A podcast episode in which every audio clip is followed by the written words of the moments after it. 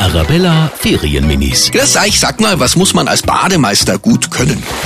Also wenn man Bademeister sein will, muss man Seepferdchen haben. Da musst du halt alle beim Schwimmen zuschauen und dann hast du vielleicht manchmal Lust, selber eine zum Hupfen, aber es geht dann nicht, weil du nur im Dienst bist. Du musst gut sehen können, damit er sieht, wer ertrinkt. Der Bademeister muss gut die Rutsche ähm, rutschen. Der muss gut Mathe können und gut Plus und Minus. Die Arabella Ferienminis. Jeden Morgen in der Wetterhuber Morgenshow um kurz vor halb sieben.